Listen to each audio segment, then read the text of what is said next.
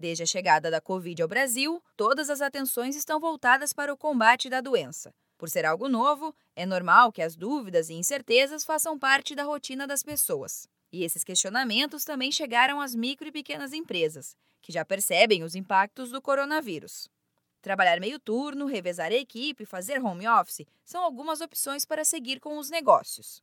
Alexandre Giraldi, que é consultor do Sebrae São Paulo, lembra que o empreendedor deve fazer uma análise do cenário e entender quais estratégias têm o melhor perfil para a sua empresa.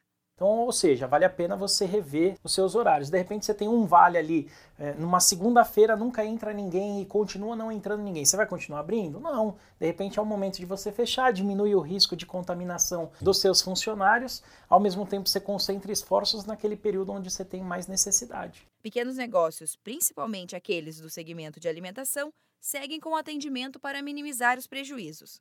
Nestes casos, é fundamental que o estabelecimento comunique aos clientes quais medidas de combate foram adotadas.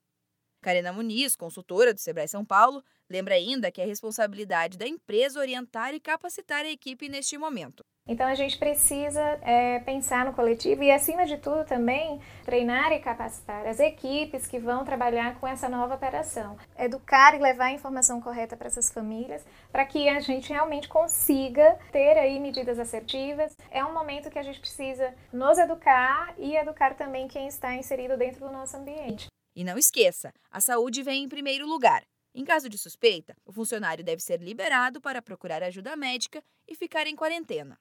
Se você tem mais dúvidas sobre a gestão da empresa em relação aos impactos do coronavírus, agende um atendimento com os consultores do Sebrae.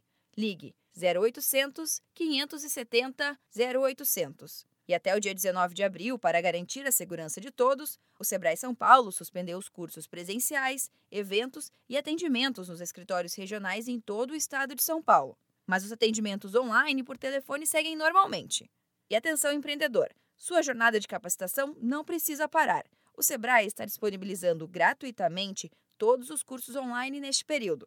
Para conferir, acesse soluções.sebraesp.com.br.